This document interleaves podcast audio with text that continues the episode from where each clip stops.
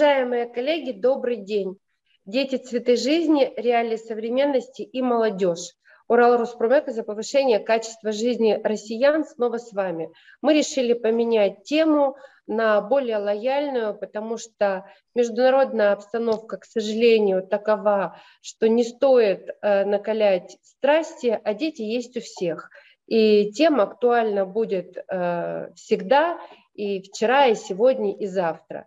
А гость нашей студии а, Лариса Евгеньевна Петрова. Я ее знаю очень давно. Это великолепный человек, проректор по научной инновационной работе Екатеринбургской академии искусств, кандидат социологических наук, доцент. Лариса Евгеньевна, добрый день.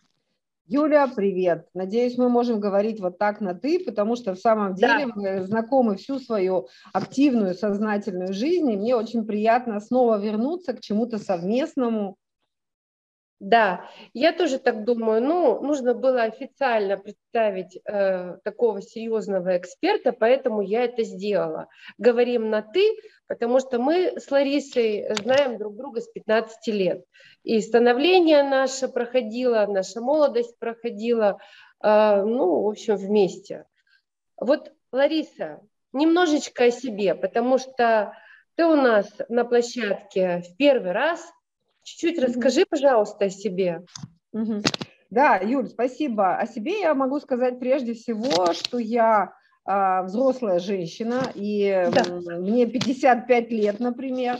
У меня есть семья, к вопросу о сегодняшней теме, и двое детей. Моей дочери 21 год, скоро исполнится 22. Мой сын заканчивает 9 класс, ему 15 лет. У меня есть любимый муж – он работает, он тоже научный сотрудник.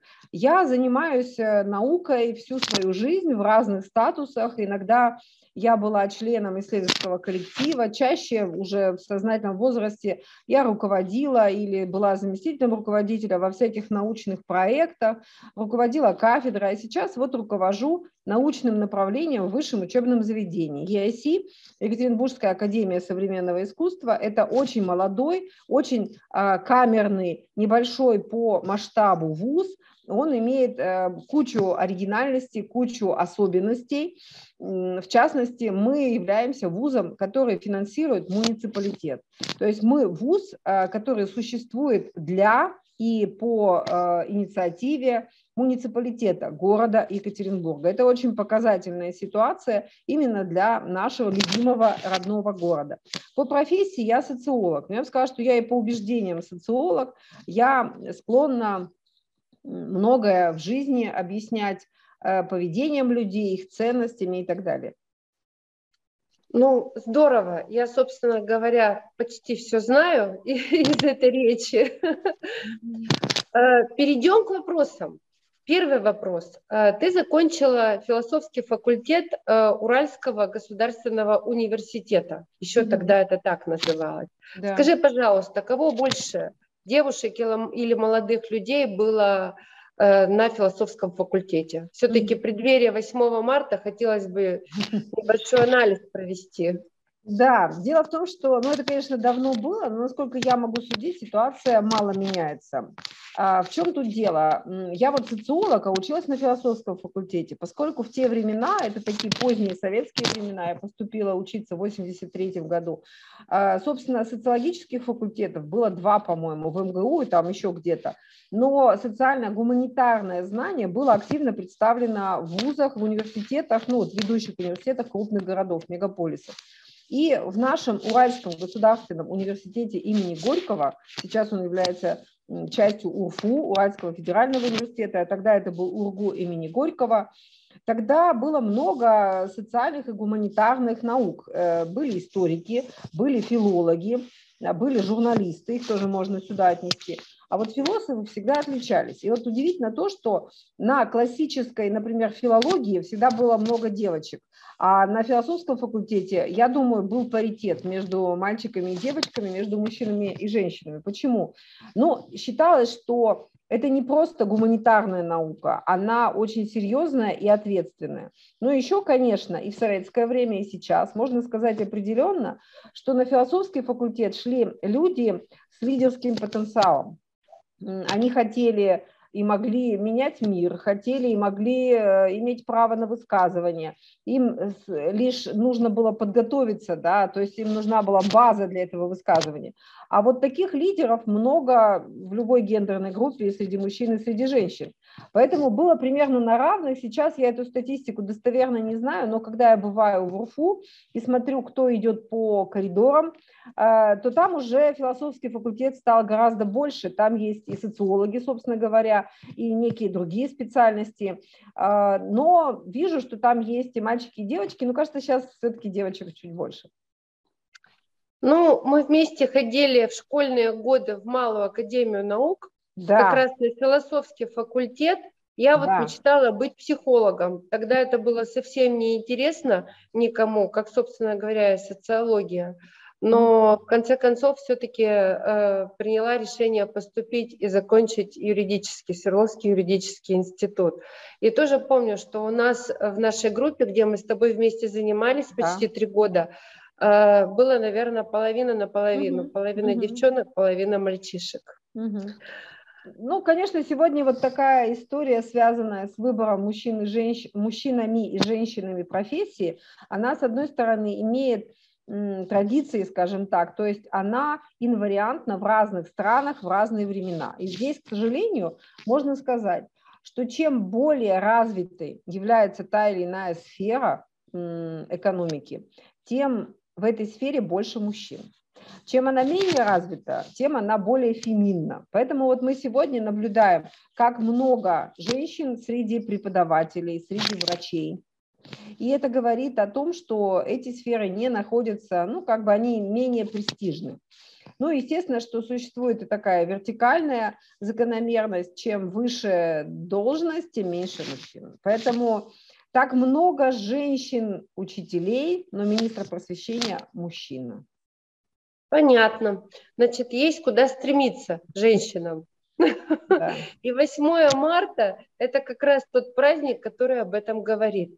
А скажи, пожалуйста, вот социология, если в двух словах описать, чем занимается?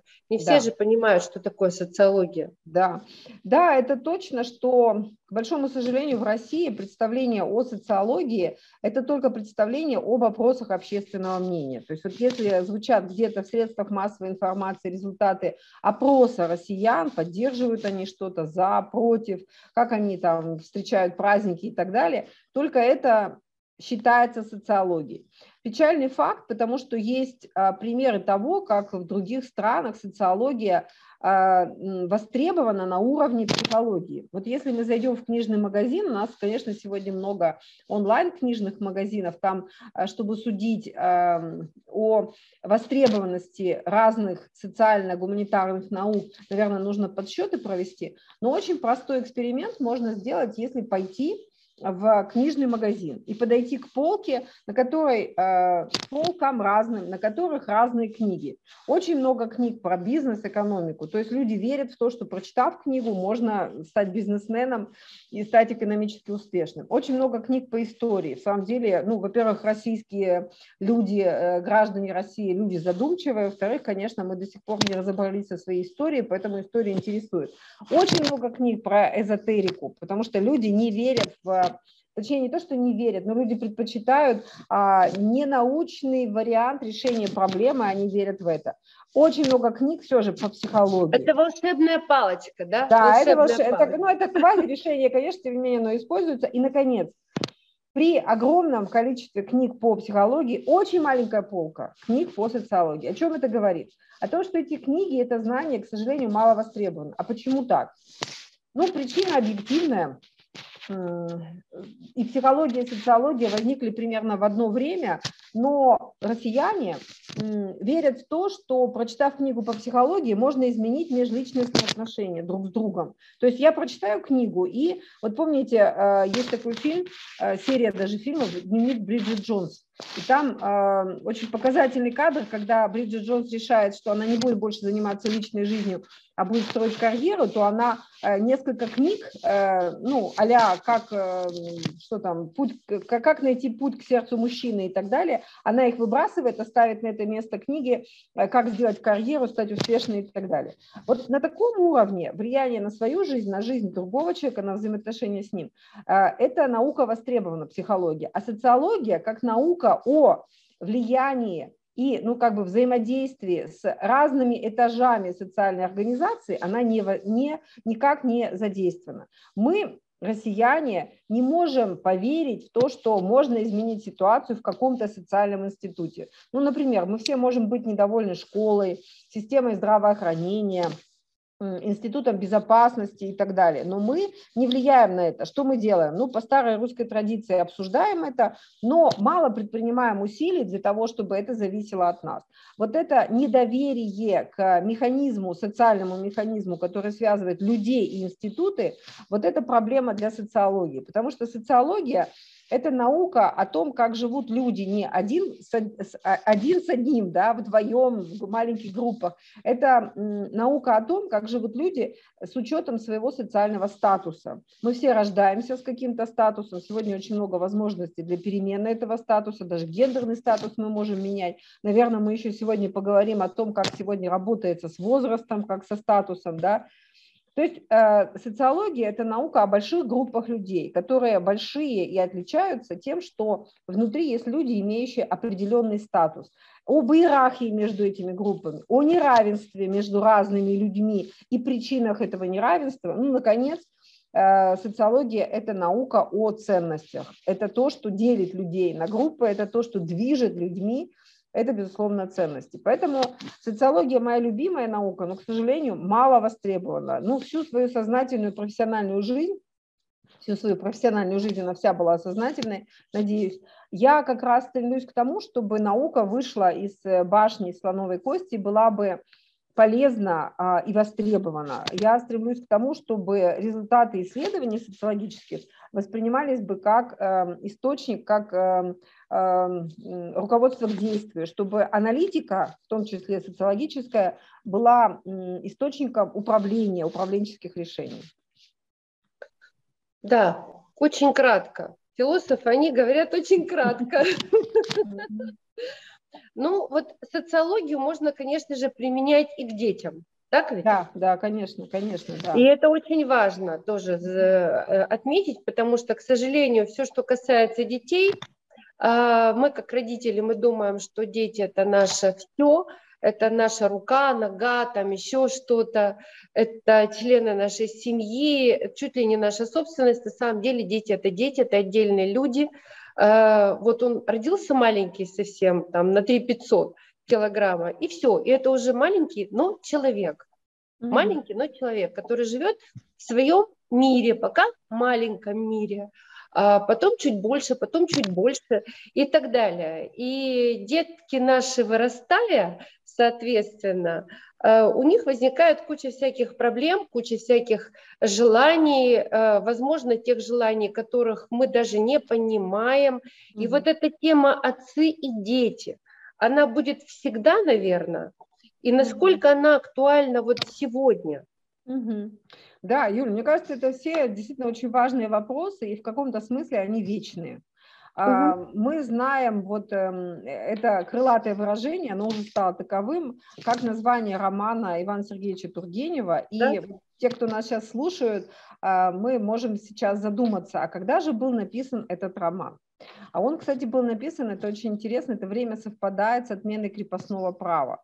Вот этот роман совсем не ассоциируется с этой историей, но тем не менее, это 1861 год, и тогда э, мы помним, да, героя Базарова, Наверное, это вечная история, в самом деле так э, гениально описанная Тургеневым, что она нам по-прежнему близка. И мы находим вот это противоречие, эту дихотомию, это противостояние между отцами и детьми в любом нашем, э, в, любой, нашей ситуации, в любом нашем историческом периоде. Но, безусловно, это началось не с Тургенева, с 1860 года, просто мы знаем об этом, и легко нам а, апеллировать да, вот к этой теме, когда мы а, вспоминаем из школьной программы произведения. На самом деле, конечно, там есть какое-то тоже крылатое выражение, значит, там цитата какого-то римского императора, типа «ох уж и молодежь пошла», мол, сладу с ним никакого нет.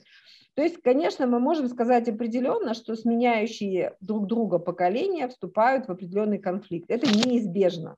Почему? Потому что есть много законов объективных, которые на это влияют. Ну, например, есть такой потребности. Каждое следующее поколение воспринимает как норму имеющийся у него набор ресурсов и э, не согласен ограничиваться этим. Ну, знаете, классическая там, не знаю, по советской литературе, по кино советскому мы можем вспоминать какие-то примеры, да, мол, а вот в наше время, а вот мы вот так вот жили, а мы вот так вот жили. Я вот помню, как мои родители мне романтическим образом рассказывали, что когда они поженились, у них была раскладушка и шотландский плед. Но они так э, не то чтобы намекали, что и тебе этого достаточно, но в принципе это все равно было указание на то, что а мы вот так вот жили, а, а вы вот как живете.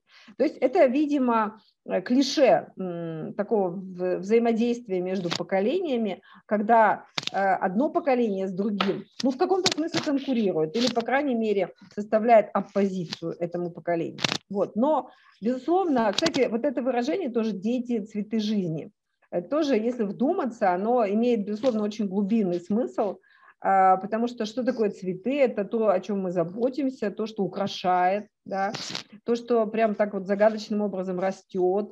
Но цветок, он вырастает из э, семени, потом есть росток, потом цветок, а потом плоды. Поэтому, конечно, это с возрастной вот такой, с возрастным генезисом, что ли, да, тоже связано. Это очень все интересно. И, конечно, Юль, эта тема в самом деле вечная. Другой вопрос, другой вопрос, что говоря дети или молодежь, вот я склонна скорее о молодежи говорить, мы сегодня абсолютно точно можем указать на тектонические сдвиги в восприятии этого возраста. Я совершенно согласна с тем, что да, ребенок маленький рождается, но вот у меня не такие маленькие дети родились, э, мой сын 4220 э, был, а дочь 3750, э, и вот они такие не очень-то маленькие родились, и, конечно, прямо с этого момента они а, обрели, ну, например, а, права.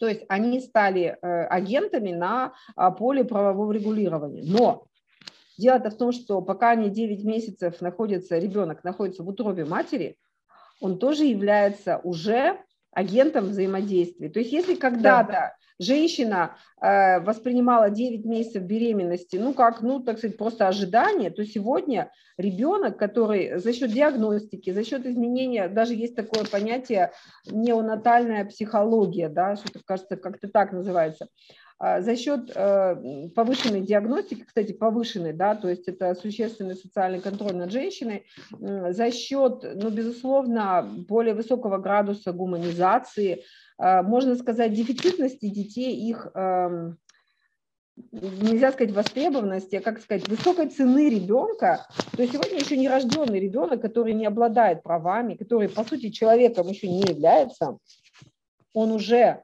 является источником а, для изменений, он является а, таким агентом во взаимодействии между матерью будущей, отцом, там, родными и так далее. Так что у нас сегодня вглубь идет, да, вот этот, этот процесс идет вглубь, скажем так.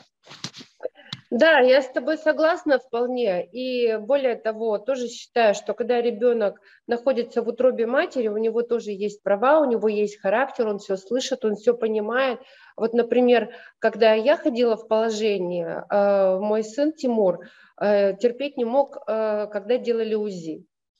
Это мы сразу поняли. Вот э, с первого УЗИ он возмущался, дергался, там, переворачивался, не хотел показывать, там, какой у него пол и так далее. И э, я попросила врачей делать минимальное количество. Э, ну, нормально шла беременность, лечу лишний раз, нервировать ребенка не хочет, не хочет, вот и все. Вот. А на самом деле э, многие люди, многие женщины об этом к сожалению, даже не задумываются, э, да. что у ребенка, как он только был зачат и дошел до определенного развития, когда у него уже э, пошли образование там, мозга и так далее, и, и характер-то, собственно говоря, видно ребенка. Угу. Любая женщина, которая была мамой, знает, э, что вот, вот у тебя двое детей, у меня один ребенок. Но ты же точно можешь сказать, что они по-разному себя вели, э, когда ты ходила в положение. Наверняка Конечно. были немножко разные характеры. Но вот это, к сожалению, у нас почему-то не учитывается. Это очень жаль. Многие не понимают, что такое права детства вообще, абсолютно. То есть, да, об этом сейчас много говорят, но вот, например, когда я закончила юридический институт много лет назад, и мне предлагали написать кандидатскую, у меня так получилось, что с кандидатскими я ничего не сделала, это потому что была практика, от которой сложно было отказаться, своя юридическая практика. Меня спросили, на какую тему ты хочешь писать э, кандидатскую? Я говорю, я хочу писать о правах детей. Это был 90-й год. Мне сказали, ты с ума сошла? О чем что ты несешь вообще? Что ты несешь? В общем, иди давай, занимайся своей профессиональной деятельностью, толку из тебя никакого не выйдет. И я пошла заниматься своей профессиональной деятельностью. Э, вот э, я думаю, что сейчас, последнее время, э, мнение общества и мнение родителей постепенно меняется в лучшую сторону.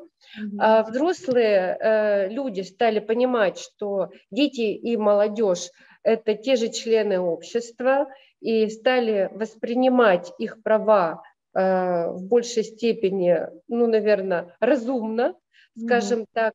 Но вот скажи, пожалуйста, как ты думаешь, чем отличаются современные дети и молодежь от нас? Вот э, в чем, как говорится, разница-то? Угу. Почему да. идет конфликт? Да, да. Да, это очень интересный вопрос, он, конечно, огромный по объему. Я даже вот ну, нашла... коротко. Да, да, конечно. Я нашла некоторые данные, которые э, помогут нам, э, ну, помогут мне аргументировать и помогут нам какие-то точки над «и» расставить. Мне кажется, что мы можем говорить об изменении отношения к молодежи и отношения между молодежью и представителями среднего возраста и старшего возраста. Мы можем говорить в контексте э, изменения в отношении к возрасту вообще. То есть сегодня исследователи, социологи в частности, они указывают на такой феномен – жизнь вне возраста. То есть сегодня наш биологический возраст, то, что указано в паспорте, скажем так, он вторичен по отношению к стилю жизни, которого придерживается человек. А, откровенно говоря, такие идеи, они, конечно, были и раньше. Я помню, что еще в советской социологии определение молодости, оно э, формулировалось в двух контекстах. То есть было сказано, что молодежь как группа социальная – это люди в возрасте там, от 14 до 35 лет, да? Да. Если тебе 34 года, то ты все равно молодой. А другая позиция, и она, наверное, сегодня более актуальна, она сводится к тому, что ты молодой, пока у тебя освоены не все социальные роли, ну, заданные обществом. Поэтому тебе может быть 24 года или 18 лет, ну, хорошо, не 18, но 20 лет.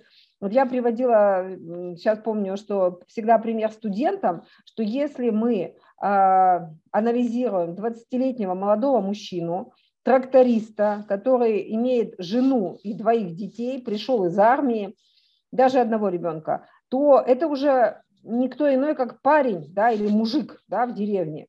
Но 20-летний студент третьего курса – это просто еще пацан и ребенок.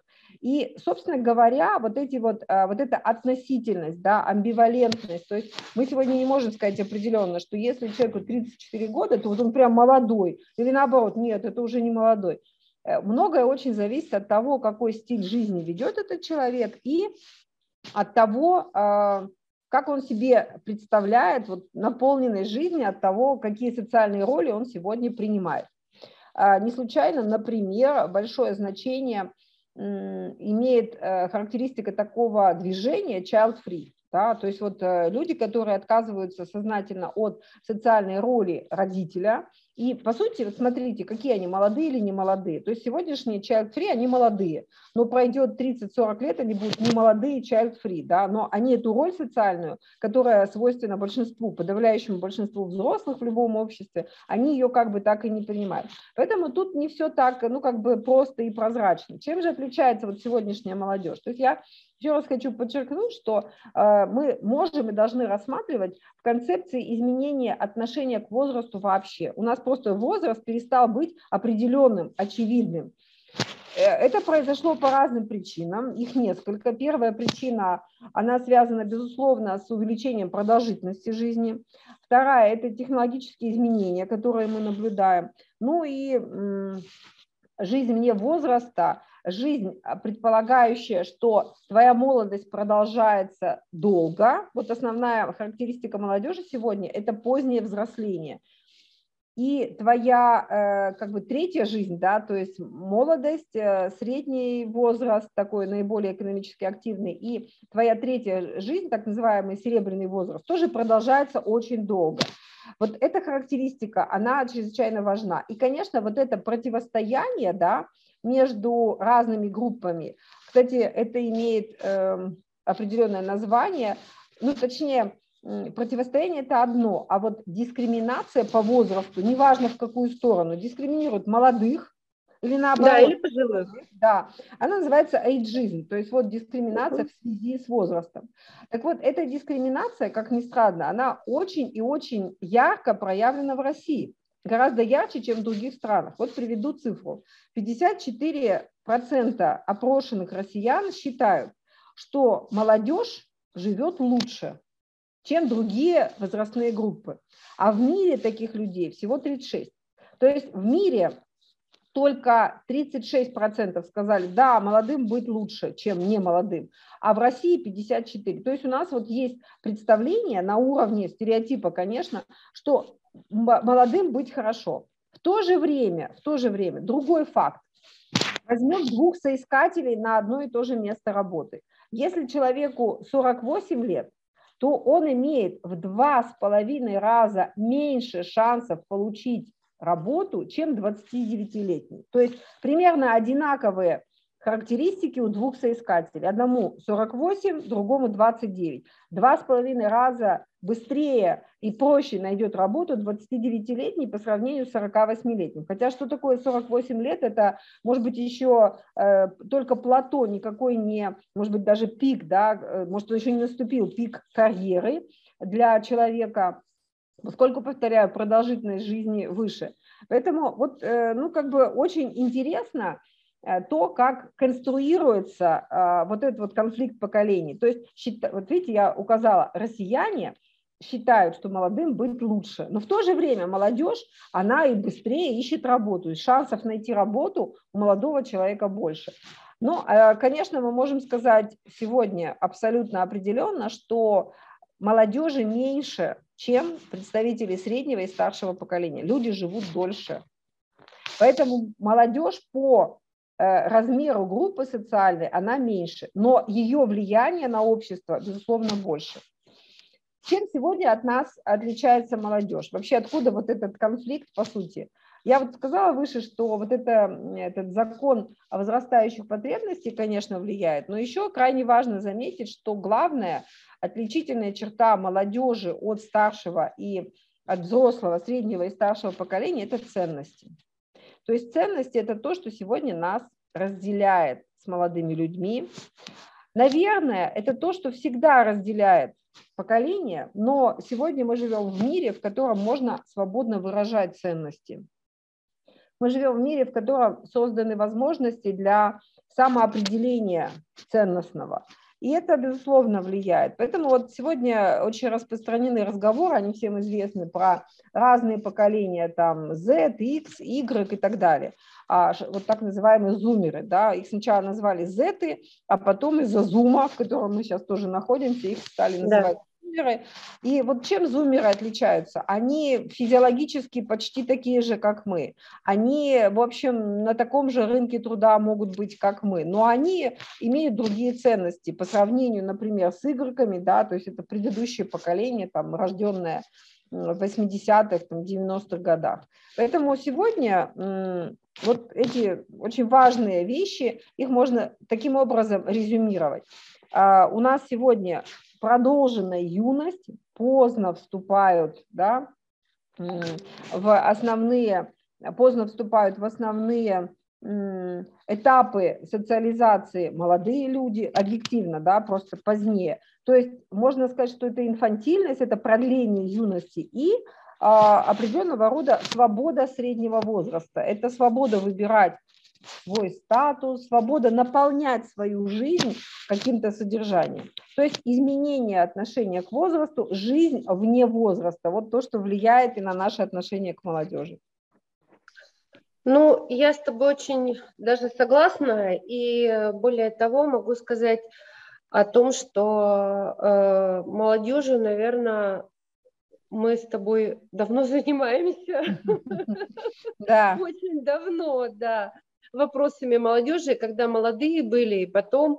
Э, вот я, например, как предприниматель, а предпринимателем я э, являюсь 23 лет, и у меня как бы сформированное такое уже понятие о том, что такое предприниматель, и ну, немножко я, наверное, уже вряд ли пойду куда-то устраиваться на работу, потому да. что я настолько привыкла э, руководить и настолько привыкла сама за себя отвечать из-за того парня, что меня уже переделать сложно. Но вот э, по поводу возраста э, для при приеме на работу я за то, чтобы молодежь э, входила в свои права, училась и так далее. Это все очень важно. Но как, допустим, э, человек, который бы брал на работу кого-то, я бы взяла все-таки средний возраст, угу. средний и позже. Угу. По одной простой причине. Первое, есть трудовые навыки, угу. а научиться работать это нужно научиться. Я помню, как я в 17 лет пошла работать, и мне просто было дико тяжело, несмотря на то, что вроде бы вот наша с тобой молодость была очень насыщена, но работать и учиться на вечернем факультете – это кошмар. Я помню первую, первый семестр, как я кое-как с треском просто-напросто вышла из этого семестра нормально – но потом пошло все как по маслу уже потихонечку. То есть пошли какие-то, какое-то привыкание вот к этой взрослой жизни. Угу. Одно дело ходить в школу каждый день и в институт, другое дело ходить на работу и иметь ответственность, обязанность, ну и зарплату, соответственно, разные да. совершенно вещи. Угу. Вот. И взрослые люди, они, конечно же, более работоспособны, это правда. Среди молодых очень много на сегодняшний день, на мой взгляд, э, таких прогрессивных э, ребят, но они хотят всего и сразу. Это тоже такой вот характерный признак. Мы как-то, мне кажется, были более трудолюбивыми, что ли. Мне думается, что здесь есть некоторые недоработки, может быть, и в нашем воспитании, может быть, э, в системе образования, потому что ну, этим надо заниматься. И вот вообще вопросы детства и молодежи – это государственные вопросы, правда да, ведь? Да, да. То есть это то, чем должно заниматься государство. Трудовые ресурсы, население страны – это то, чем э, ну, на самом деле э, то богатство страны, чем оно обладает. Потому что без трудовых ресурсов хоть мы там на Золотых горах будем жить, мы ничего не сможем сделать. Угу. Вот как выстраивается современная молодежная политика? Угу. Да, мне кажется, это очень интересный вопрос, и я не могу сказать, что я специалист по молодежной политике, но кое-что мне есть что сказать. Дело в том, что молодежь, она всегда является активным объектом воздействия со стороны государства, потому что мы понимаем, сегодняшний молодой человек, который входит в общество, который э, усваивает ценности, цели, которые в этом обществе сегодня приняты, он через некоторое время э, станет руководить этим обществом. И э, преемственность э, социально-экономического, политического строя режима, она основана на том, чтобы приучать молодежь к актуальной власти, так сказать, насаживать ее на вот эти ценности, которыми сегодня руководствуются, для того, чтобы укреплять, соответственно, вот это общество. Да?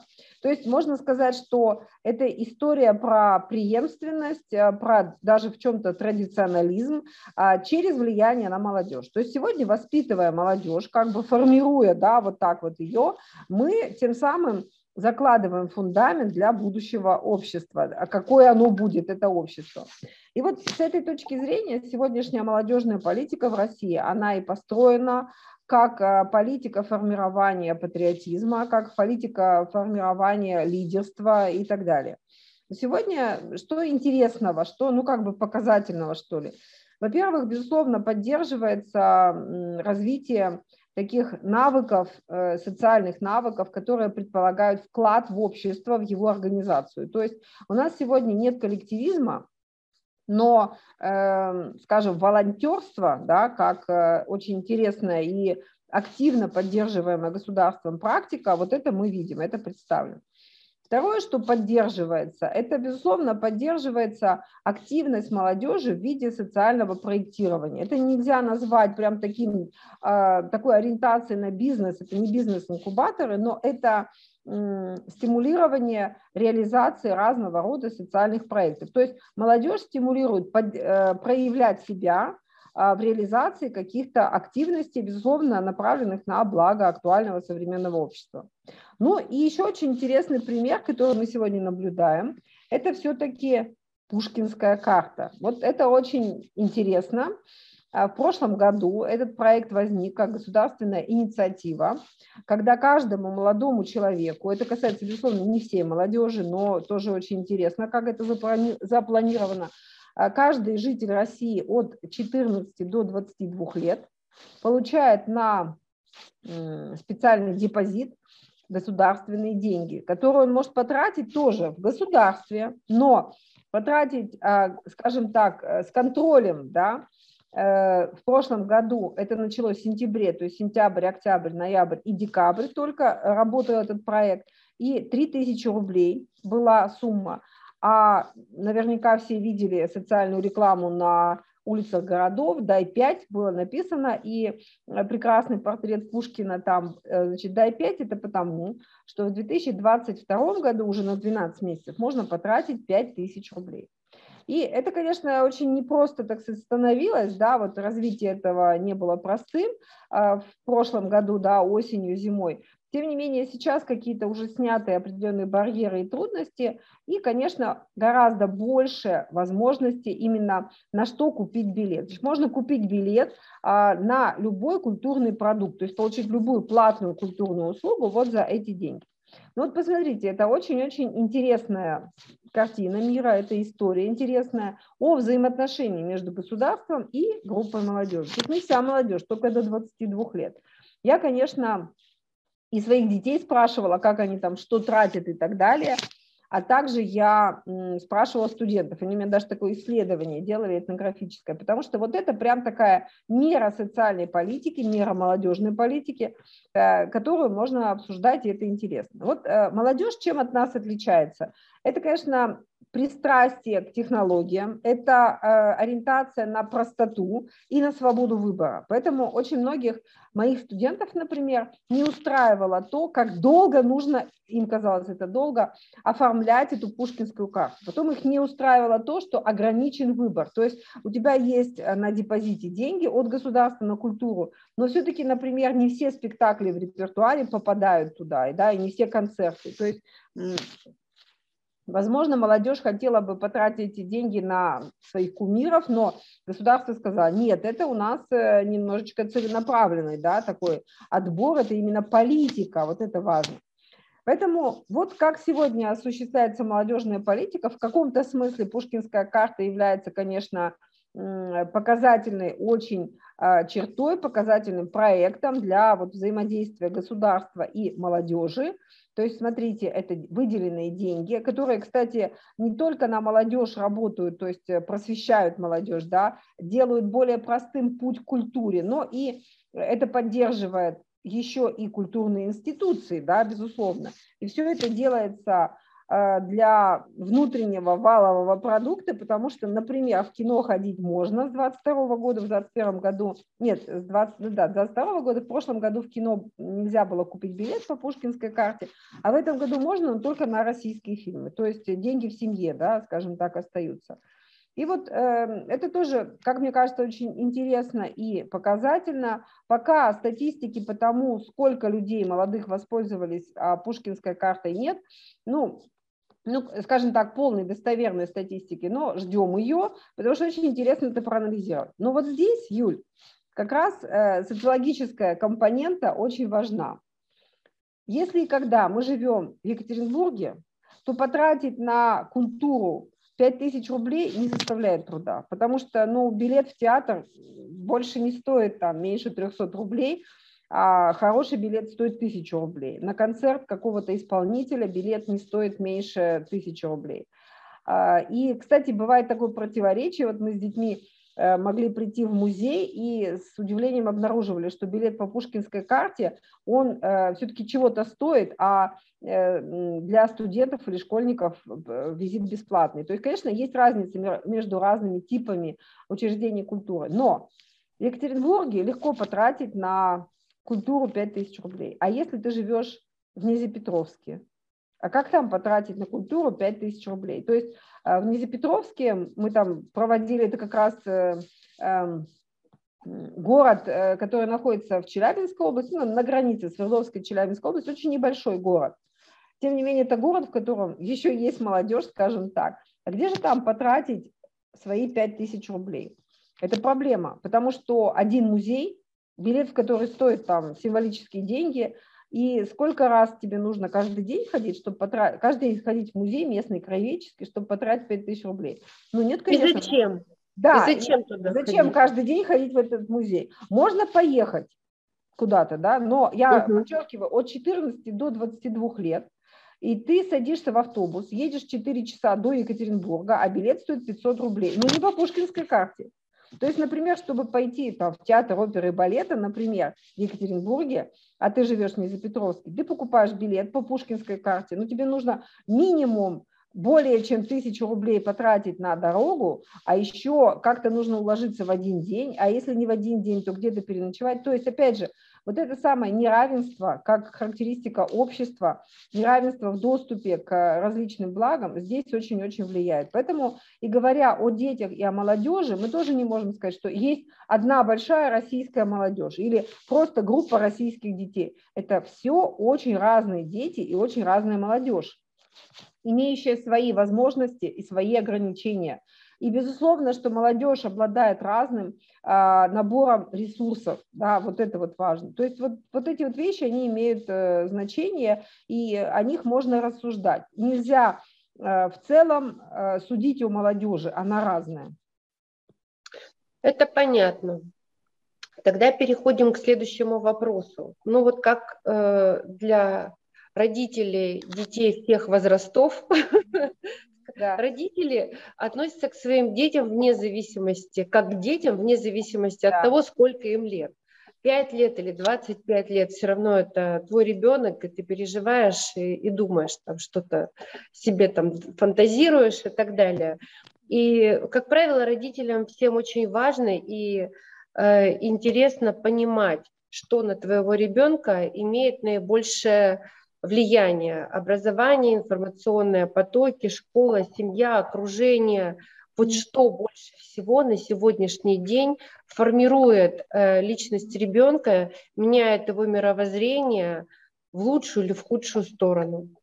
Да, это отличный вопрос, Юль, но он, конечно, очень большой и очень ответственный, и поэтому я выражу, безусловно, свою точку зрения, она у меня есть, и она у меня не только профессиональная, но и, видимо, какая-то человеческая, личностная, да, она и гражданская тоже моей позиции является. Ну, вот еще в советские времена было такое противостояние, вообще клише, да, что это плохая компания, да, и там влияние семьи и школы или влияние плохой компании. У нас сегодня компании во дворе нет. У нас сегодня вообще изменилась совершенно вот эта социализационная практика. То есть если а, когда-то да, на предыдущем этапе развития общества э, все было довольно, ну скажем, просто, каким образом? То есть мы ходили в школу по месту жительства в основном, да. где жили, там и дружили. То есть вот двор – это место для дружбы, Проблемы не было в том, чтобы поехать на такси к другу или там родители бы на машине довезли а, тебя до места, где живет твой друг. То сегодня даже вот эта картина мира, она немножко другая. То есть, опять же, конечно, не везде и не всегда, но тем не менее нередко, особенно в престижные школы, дети э, приезжают из разных концов города и даже из загорода и так далее. Поэтому компания, да, которая влияет на ребенка, это только компания вот какая. Это очень интересно то, что они собираются перед уроками, они болтают на уроках, на перемене, а потом они разъезжаются и расходятся.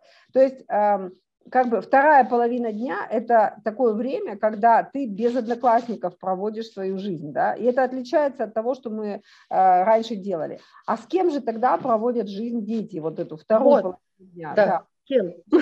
Во-первых, это такой досуг, который а, организован прежде всего взрослыми. И здесь нужно, конечно, различать родителей среднего класса, заботящихся о детях.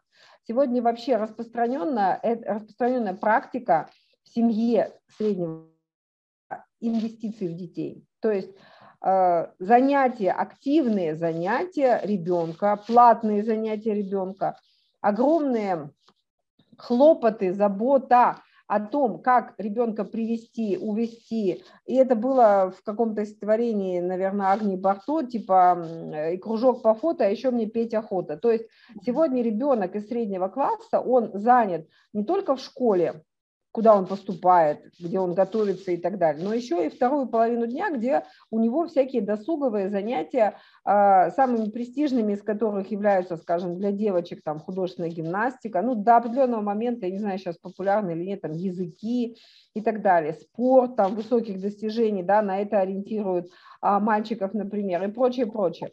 То есть это досуг, который организован родителями. И общение там, оно тоже, можно сказать, а, сконструировано. Да? То есть если твой ребенок ходит в, в хоккей, да, то там определенные родители. Если твой ребенок ходит в художественную школу, там определенные родители и так далее.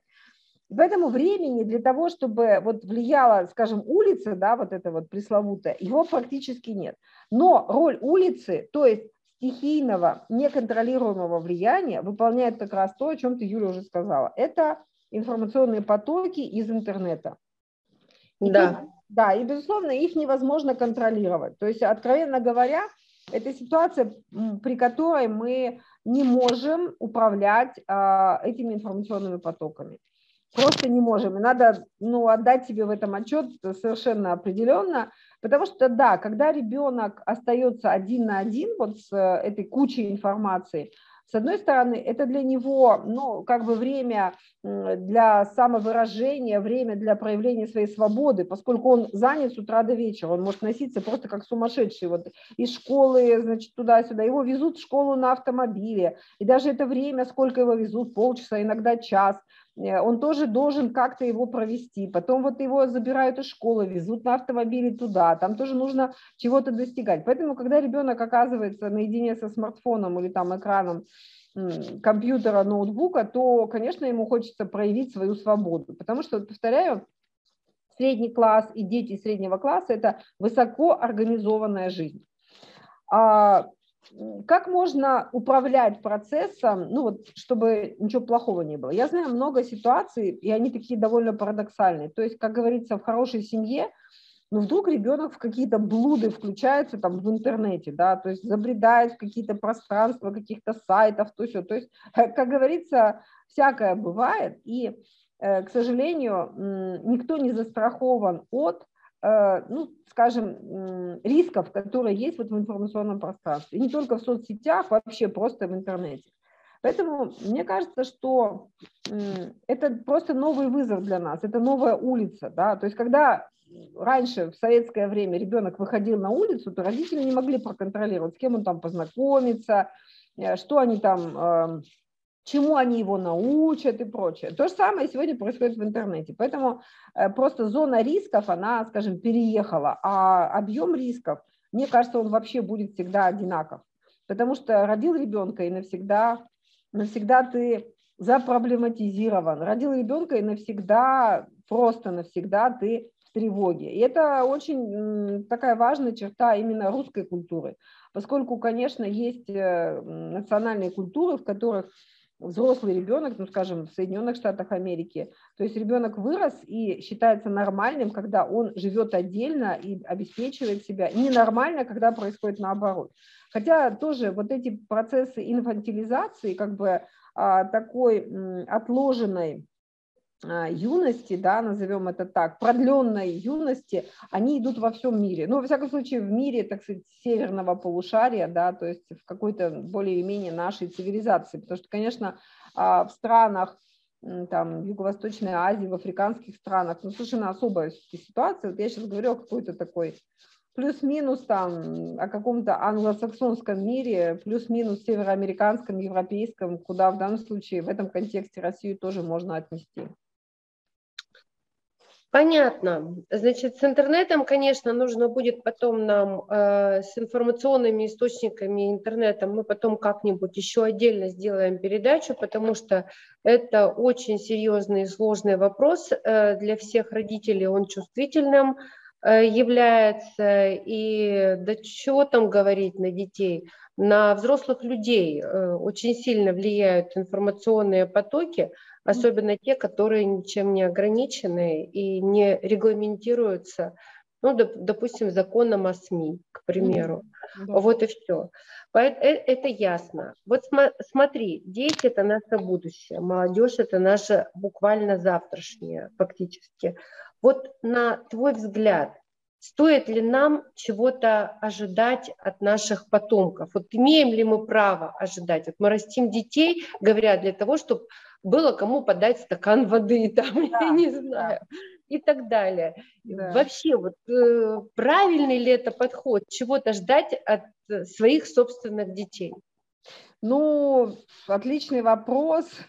Он, конечно, такой ценностный, то есть, наверное, каждый за себя да, отвечает, и как, ну, как каждый для себя это определяет.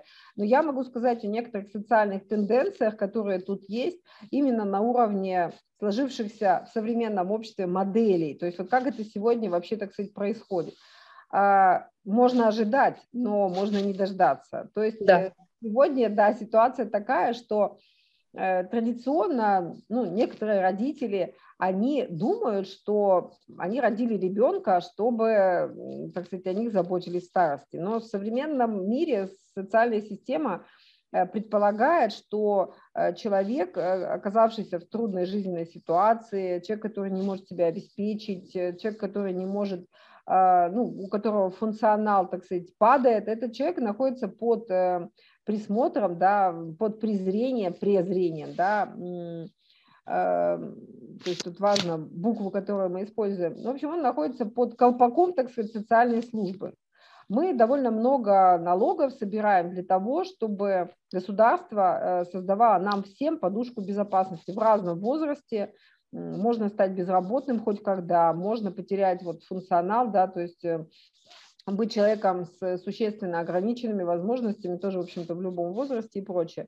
Поэтому сегодня вот этот подход, типа я родил для того, чтобы ты мне вот воду в конце жизни подносил, он не современен точно, но, повторяю, ожидать можно, вопрос, э, подадут или нет.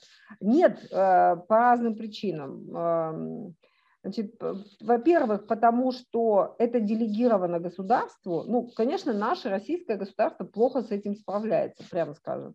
Но делегировано вообще-то это государство, что если и когда э, человек становится таким пожилым и таким немощным, что он сам не может справиться, то государство, прежде всего, должно ему помочь.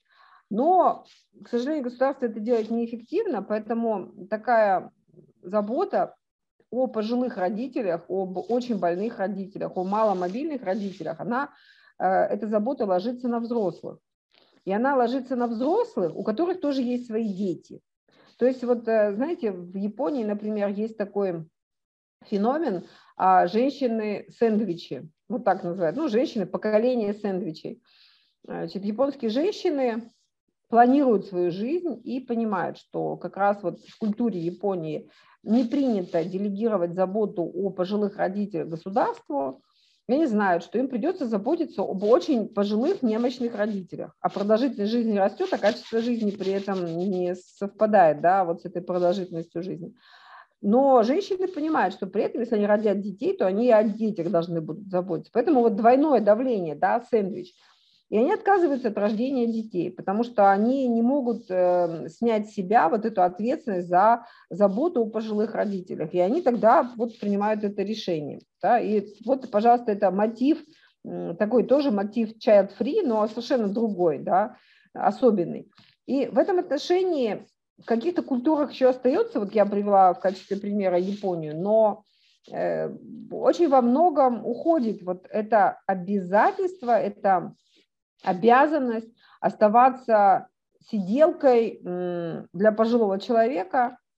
Повторяю, забота, которая должна быть делегирована государству, она так не бывает. И когда взрослый человек э, рядом со своим немощным а, пожилым родственником, родителями остается, то это очень-очень уязвимая позиция. То есть э, есть такой феномен коммерциализация заботы. Ну, например, когда тебе помогают воспитывать твоих детей няни, а, а также когда твоих пожилых родителей тоже обеспечивают. Правильно. Да, да. обеспечивают чем-то кто-то за деньги, да, то есть, ну, сиделка это тяжелый случай, но это может быть просто помощник по хозяйству и так далее. Да. Здесь государство немножко помогает, но повторяю, что, к сожалению, не всегда эта помощь бывает эффективна. То есть вот ожидать, что мы воспитываем детей, и они потом будут о нас заботиться, нет, этого, видимо, не стоит э, делать, но, но это тоже говорит, вот мы с этого начали, о конфликте поколений.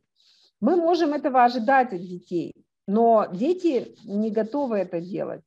В том числе потому, что установка на гедонизм, независимость, и отсутствие каких бы то ни было обязательств навсегда, которые приписаны, ну, видимо, это вот черта молодежи современной. И нам очень трудно вот из этой точки, исторической точки развития нашего общества судить о том, что будет дальше. Но сегодня, видимо, эти вопросы в подвешенном состоянии. Однако вот, ну, мне кажется, что вот это долженствование – со стороны детей, младшего поколения, долженствование по отношению к старшему поколению, это, видимо, в прошлом. Ну, я тоже так думаю, хотя, конечно, хочется, чтобы твои дети о тебе заботились и проявляли любовь там и так далее. Но если даже взять э, примеры из живой природы, может, тоже звери, да, только социальные. Ну, кошка родила котят, их понянчила, да, вырастила, и все. И все. Она не рассчитывает больше ни на что. Она практически этих котят прогоняет. Угу. Правильно? Правильно. Да, да. Это, наверное, э, заложена, вот эта формула, она заложена самой природой. Хотя человек э, немножечко что-то себе там дорисовывает и э, чего-то там себе хочет. Нет, будет у вас там, допустим, любящий ребенок, который будет за, за вами ходить и заботиться, это здорово, но нужно всегда понимать, что забота, она тоже будет этому ребенку что-то стоить.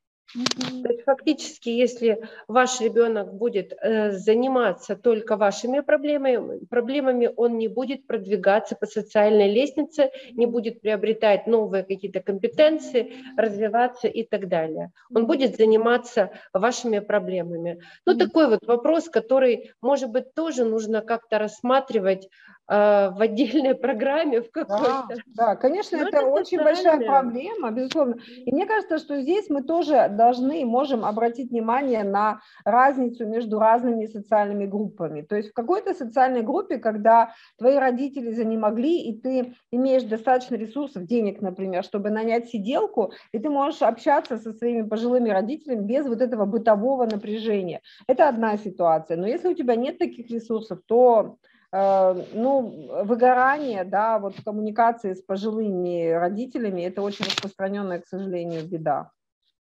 Да.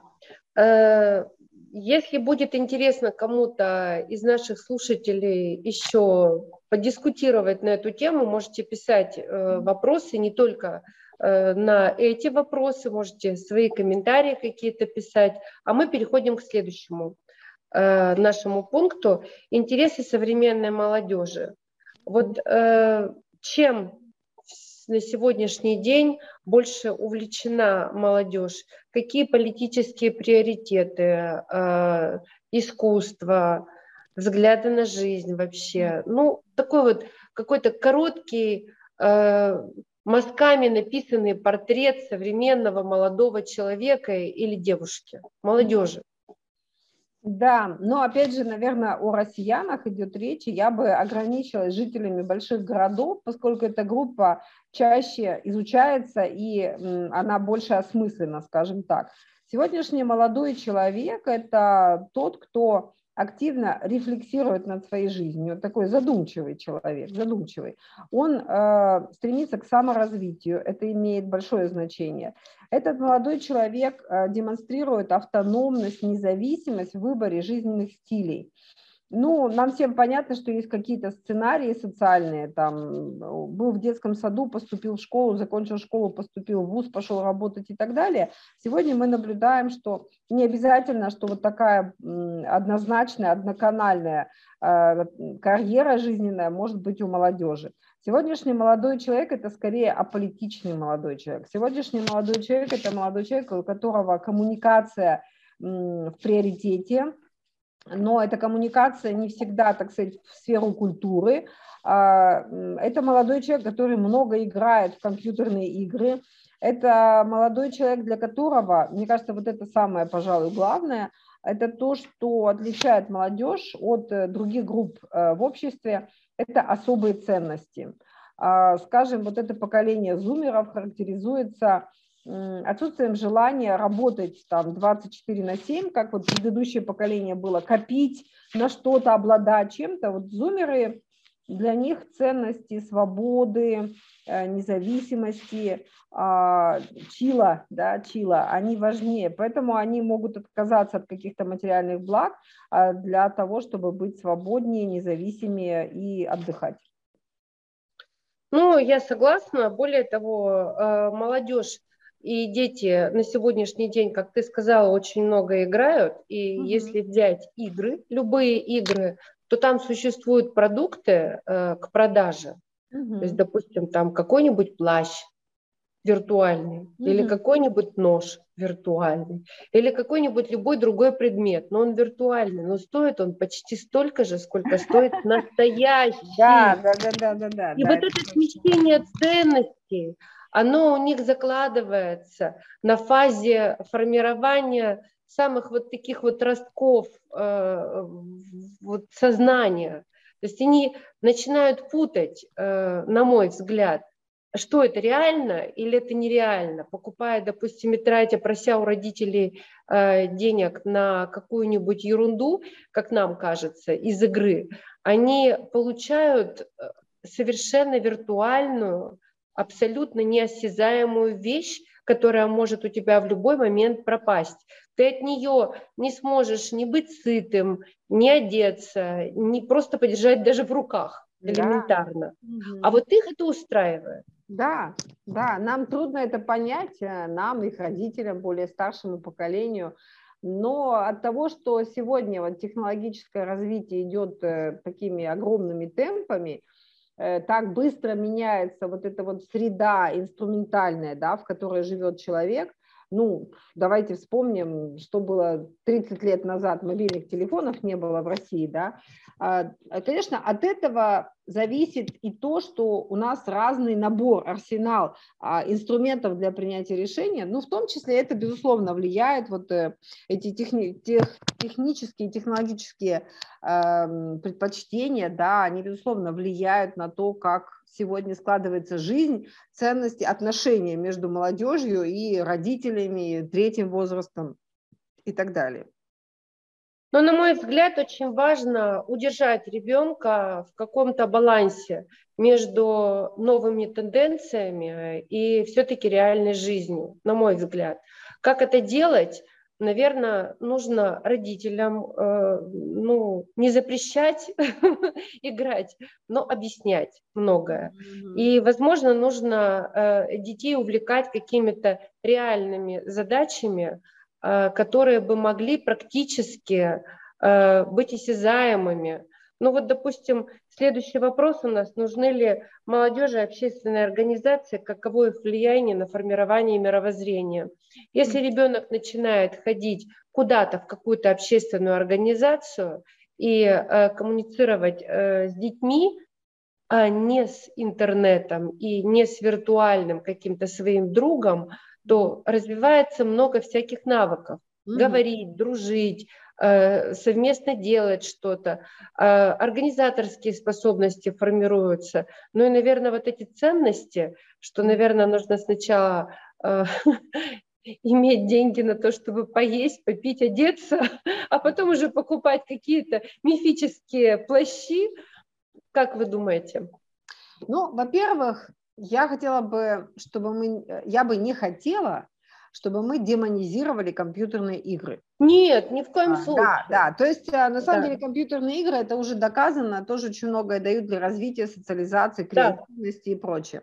Во-вторых, э, сегодня нет в прямом а, смысле этого слова политических организаций для молодежи. И вот эти общественные организации, которые есть, эти организации, они тоже и добровольные, и очень часто они основаны как раз на творчестве или на спортивных, там, скажем, увлечениях, да, вот это важно. Часто или нередко, по крайней мере, а, это инициировано родителями или учителями. То есть это тоже не вполне такой, так сказать, личный выбор ребенка, э, но он по чьему-то, по чьей-то инициативе, так сказать, туда идет, да. Мне нравится, что сегодня очень много активности у детей, молодежи, у подростков вот в этом творческом, творческом сегменте. Особенно радостно говорить о Екатеринбурге в этом отношении, потому что здесь инфраструктура для вот таких творческих занятий детей богатейшая, и муниципальная сфера, которой Э, более 60 учреждений культуры, и каждый из которых обязательно, да, почти что в каждом и в театре, и в музее есть что-то для молодежи, детей, вот в ответ на эту потребность саморазвития, ну вообще в социализации. А, ну, общественная организация – это, безусловно, хорошо, потому что это дает навыки коммуникации, вообще какого-то эмоционального интеллекта, и это, конечно, формирует установки на включение в общество, то есть помогает э, освоить мир вот этот социальный, в который уже завтра мы войдем. Потому что, конечно, э, ценности, традиции, ресурсы семьи, которые есть у каждого ребенка, они, вот как мы говорили выше, очень-очень различны. Общество может отличаться от этого, да, то есть, ну, знаете, Э, мои вот дети, ну, неважно, мои это дети или нет, но просто бывает такая ситуация, когда ребенок э, в школе учится, и он ни разу в жизни не ездил на общественном транспорте, он не был в метро, не ездил на трамвае, он не ходил сам никогда в магазин, да, это такой другой мир для него закрытый. Он, может, и проживет всю жизнь в этом мире, окей, хорошо, но ну, как бы мир за стенами автомобиля, за окном автомобиля, из которого он наблюдает этот мир, может быть вообще другим. И в каком-то смысле общественная организация вот такой широкий спектр а, сценариев, паттернов социальных дает. Это, в общем-то, неплохо. Но я не могу сказать, что сегодня прям вот в это все упирается и так активно развито. По крайней мере, сравнивать, если с нашим советским детством, когда тоже политическая общественная карьера ребенка была очевидна, октябренок, пионер, комсомолец, а там уж как пойдет, возьмут тебя в партию или нет. Сегодня, конечно, другая картина. Но в любом случае, на мой взгляд, э, нужно пытаться, э, опять же, я повторю, находить какой-то баланс, потому что, э, да, действительно, поперек прогресса ложиться смысла нет никакого, и это не нужно. Да. Мы сами приобрели много новых навыков, которые на сегодняшний день активно используем, но ну, мы же сидим в тех же планшетах и гаджетах. И да. почему мы должны ругать своих детей? Mm-hmm. Да, нужно э, следить за тем, чтобы это не вредило здоровью. Да, нужно следить за информационной безопасностью, потому что через эти э, сферы влияния ребенку можно в голову занести все, что хочешь. Э, надо просто проявлять родительский контроль. Но и параллельно нужно, конечно же, стараться физически, э, чтобы ребенок физически развивался и развивался художественно обязательно. Вот я сама художку закончила, и несмотря на то, что не пошла никуда дальше, хотя хотела, получилось так просто. Мне потом в жизни это все очень пригодилось. Конечно, конечно. Не обязательно это очень сильно развивает. Да, это разные навыки формирует, и в любом случае это полезно. Вот я э, выше сказала, что сегодняшняя установка на развитие ребенка вот как бы вне школы, да, то есть сегодня э, установка есть у родителей на конкурентоспос... на повышение влияния, на э, конкурентоспособность ребенка, да, поэтому выбор школы уже имеет значение, не в каждую школу хочется пойти и так далее, и, ну, битвы за это очевидны раньше боролись за то, чтобы в определенный вуз поступить, а сейчас в определенную школу поступить, в определенный садик. Но помимо этого, вот эта вот инвестиция в ребенка, активное воздействие на капитал человеческий, который есть у ребенка, может совпадать или сочетаться да, с давлением на ребенка, а может предполагать, что как-то родители прислушиваются к мнению ребенка, они внимательны, чувствительны к тому, что ему нравится и так далее. То есть здесь тоже сценариев родительских довольно довольно много. Но, повторяю, когда мы говорим об инвестициях в ребенка и о том, что ребенок носится туда и туда по кружкам, секциям и так далее, наверное, речь идет скорее о среднем классе. А вот э, все-таки есть люди, которые не общаются с детьми, ну, точно можно сказать, не интересуются их э, потребностями, интересами, не разговаривают с ними. То есть, да, есть, к сожалению, семьи, я думаю, что это, к сожалению, нередкая ситуация, когда ребенок находится в изоляции, в психологическом дискомфорте. Ну, безусловно, это так. Да, такое тоже есть.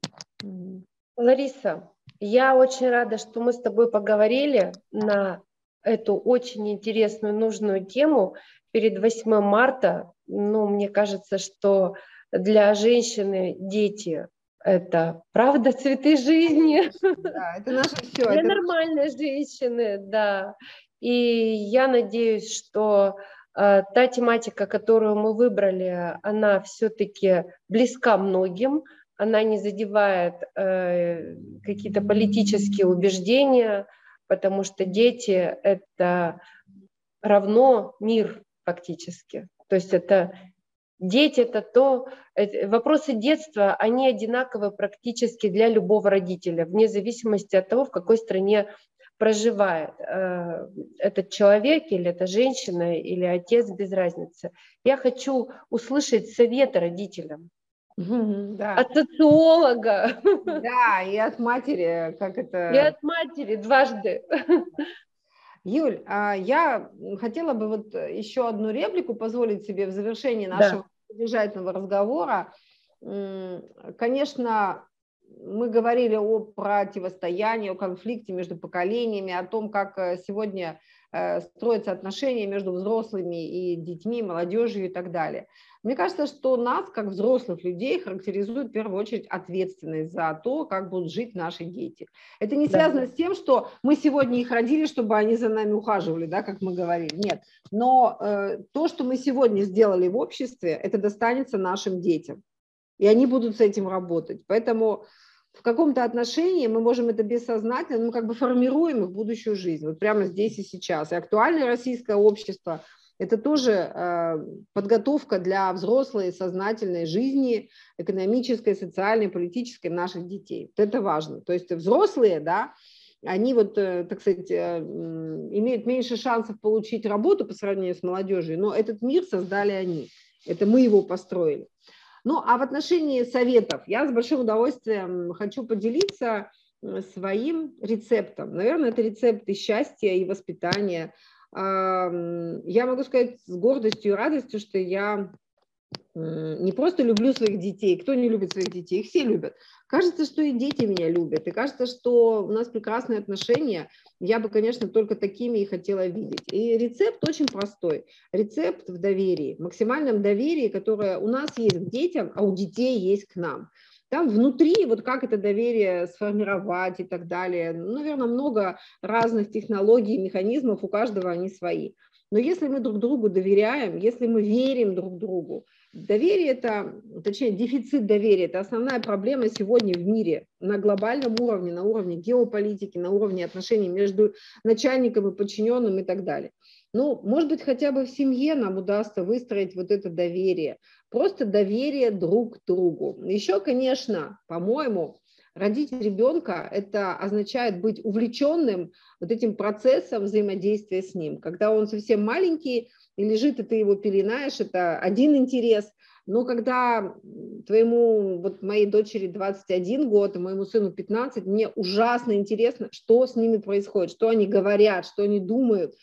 То есть, вот, по-моему, счастливое отношение между родителями и детьми – основанное на доверии и на интересе, взаимном интересе. Должно быть интересно.